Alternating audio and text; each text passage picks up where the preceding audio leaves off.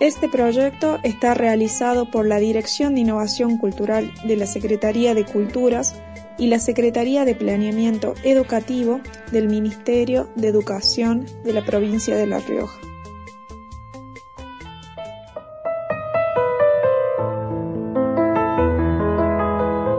¿Cuál es la relación entre la violencia en el noviazgo y el amor romántico? Eso vamos a reflexionar en el podcast de hoy. Para ello, sumamos las voces de seis jóvenes que nos contarán cuáles son sus percepciones, sentimientos y vivencias sobre estas temáticas.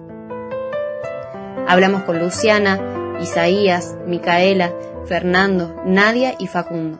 Esto nos respondieron. ¿Qué crees que es la violencia en las relaciones de pareja? Para mí la violencia en las parejas no es pura y exclusivamente un hecho físico. Eh, hay muchos aspectos violentos en, una pareja, en la relación en sí. El económico, por ejemplo, es un hecho de violencia. Eh, el, distributivo en el sentido de, lo que uno puede entender a qué le toca cada uno dentro de una pareja, más cuando se convive. Eh, en las tareas más complejas dárselas a la otra persona porque uno cree que, bueno que lo tiene que hacer porque lo que aporta no es suficiente digo ese tipo de conceptos eh, preestablecidos y, y algunos de ellos en, el, en el micromachismo que llevamos todos los hombres de, creer que algunas tareas no son para nosotros eso también es un tipo de violencia para mí en la doméstica en general no y se, se nota mucho en la convivencia más en las familias tradicionalmente constituidas en, en, en las labores que, que, están preestablecidas. Muchos tipos de violencia, eh, psicológica, verbal, eh, abuso de poder, amenaza, acoso sexual, agresión sexual, emocional, psicológica, y claramente el intento de mantener el poder y el control sobre otra persona. Son situaciones que nos incomodan, que nos lastiman, que nos producen sentimientos negativos, que en muchos de los casos eh, siembran una inseguridad en nosotros mismos. Está directamente relacionado con la dependencia. Dependencia económica, psicológica, afectiva, emocional. Siempre que hay dependencia, atrás de eso se empieza a germinar algo que va a terminar en algún tipo de violencia. Sí, tuve una relación violenta me cuestionaban cómo me vestía, me cuestionaba cómo me peinaba, me cuestionaba qué usaba, con quién me juntaba, a dónde iba. Eh, no solamente maltrato psicológico de la otra persona, eh, sino también físico. Sí, sí fue violentado y básicamente tiene que ver con, con, las faltas de respeto en general. Por suerte eh, no, no me tocó vivir ningún episodio que, que llevara a la violencia física nunca. Siempre he tenido relaciones que, como todas, tienen sus malos momentos y se discute. Eh, algunas con, con, la posibilidad de comprendernos y, de resolverlo fácil eh, en el diálogo y otras en las que sí he sufrido eh, en algún punto también un, un, desagravio mucho mayor, ¿no? que llevaba a otro grado de violencia, no a la física, sino más bien a la, a la simbólica.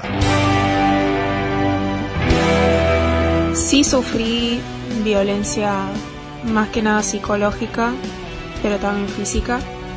En el momento no me di cuenta, por ahí naturalizaba muchas cosas. Pensaba que por el hecho de ser mi pareja estaba bien. Después con el tiempo y con mucha terapia me fui dando cuenta de cosas que no estaban bien y, por suerte pude salir adelante.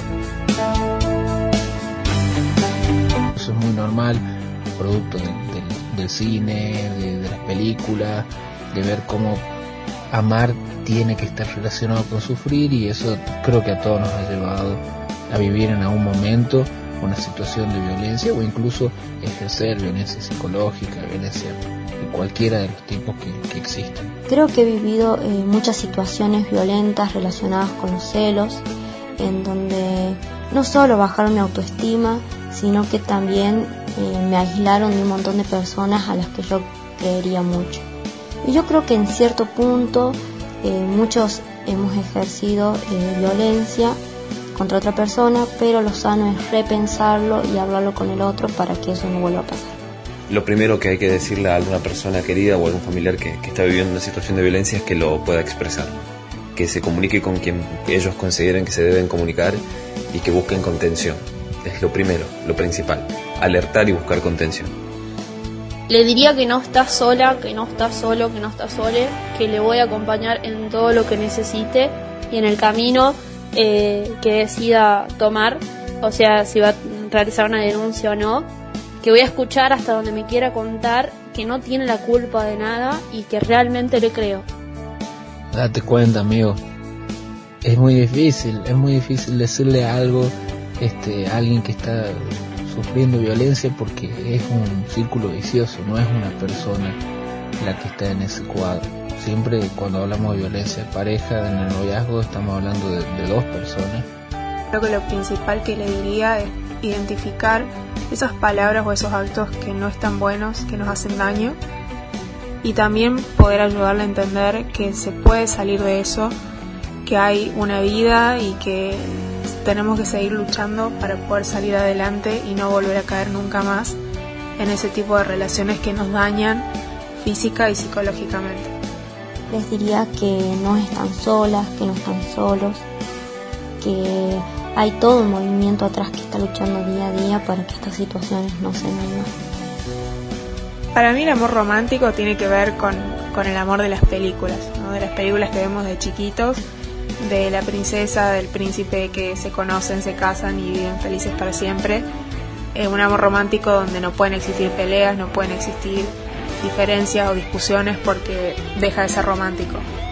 Es como que tiene que ser perfecto. Son un conjunto de mitos que nos hacen creer que nuestro éxito personal se va a dar cuando encontremos una pareja que sea detallista y que sea romántica y que dependamos totalmente de, de ella.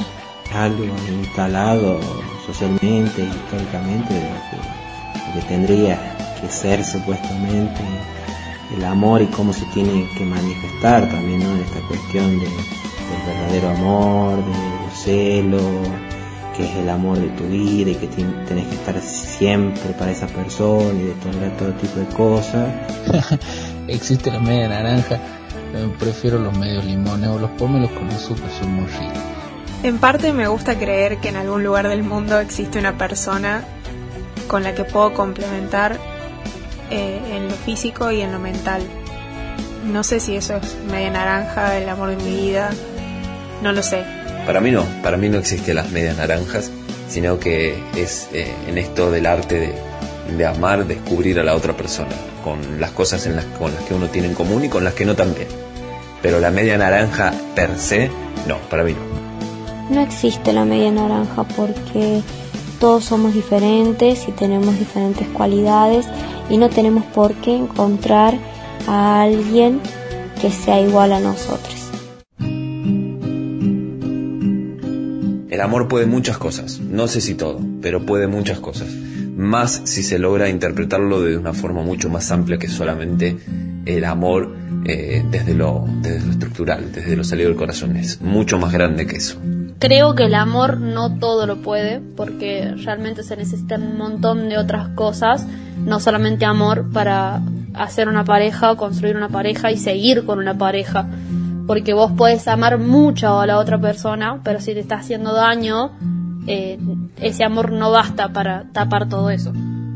Yo sí creo que el amor todo lo puede, pero mientras que las bases sean desde la confianza, la sinceridad compromiso, sí lo puede todo el amor. Sí, el amor todo lo puede. Mientras ese amor sea compañero, comprensible y sororo, lo va a poder todo.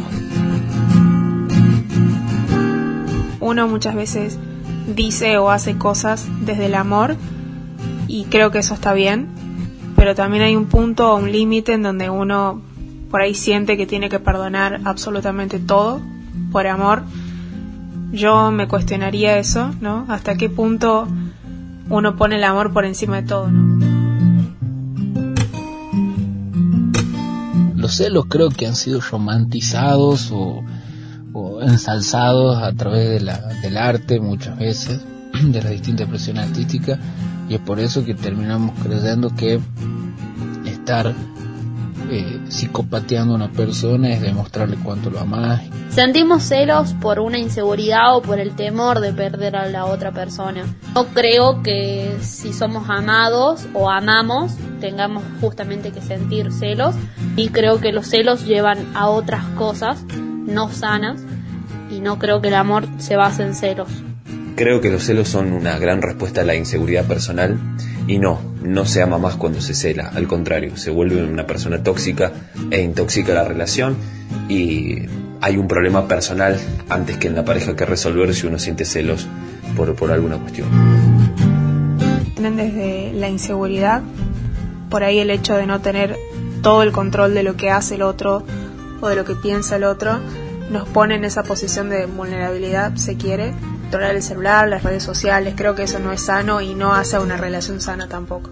Es netamente malo los celos porque lo toma a la otra persona como un objeto y bueno, una mentira rotunda de que los celos significan amar o ser amado, eso es totalmente falso. Bajo ninguna circunstancia los celos son amor. Los celos son situaciones que nos violentan y nos lastiman. Y esto se da porque nos enseñaron que es amor, que son demostraciones de amor, pero no lo son. Lastiman y son violentos. Si ejercen violencia física, verbal, si te controlan el celular, las redes sociales, tus salidas, tu vestimenta, si cuestionan tus gustos, tu trabajo, tus amistades, no es amor, es violencia.